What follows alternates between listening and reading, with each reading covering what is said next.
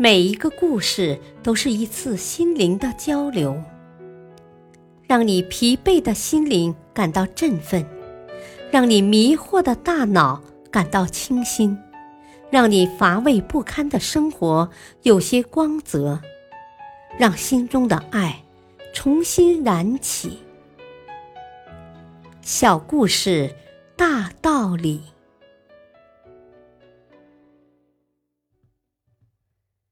事业篇，多做一些分外工作。卡洛·道尼斯先生刚刚进杜兰特的公司时，职位特别低，就是办公室的一名最普通的职员。但是值得庆幸的是，道尼斯的办公室与杜兰特的办公室相隔很近。杜兰特先生日理万机，晚上经常加班。每看到杜兰特加班的时候，道尼斯也不回家，他到附近的餐馆吃一顿便餐，就回到办公室。回来时总不忘了给杜兰特带一份可口的美味。渐渐的，杜兰特习惯了道尼斯每天给他带回来的美味，再也不用绞尽脑汁去想到哪里吃饭了。吃过饭的杜兰特工作起来更加有精神。办公室里有一个人陪着加班，一点也不寂寞。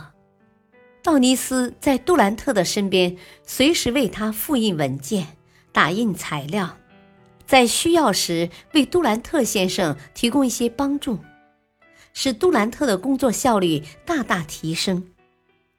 渐渐的。杜兰特习惯了在下班后的这段时间里再工作一会儿，道尼斯和杜兰特就每天都有了独处的机会。道尼斯说：“啊，很快他就发现我随时在等待他的召唤，并且逐渐养成招呼我的习惯。”杜兰特先生为什么会养成召唤道尼斯先生的习惯呢？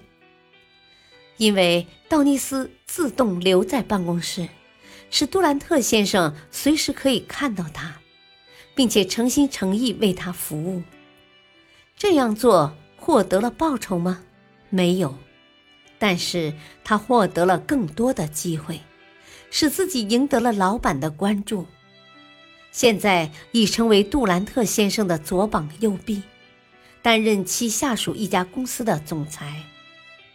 之所以能如此快速升迁，秘密就在于每天多干一点。大道理：如果不够聪明，就要足够的勤奋，每天多做一点点。不仅仅是量的积累，也会给他人造成可以信任的印象。感谢收听，下期播讲。适当改变手艺来适应市场环境。敬请收听，再会。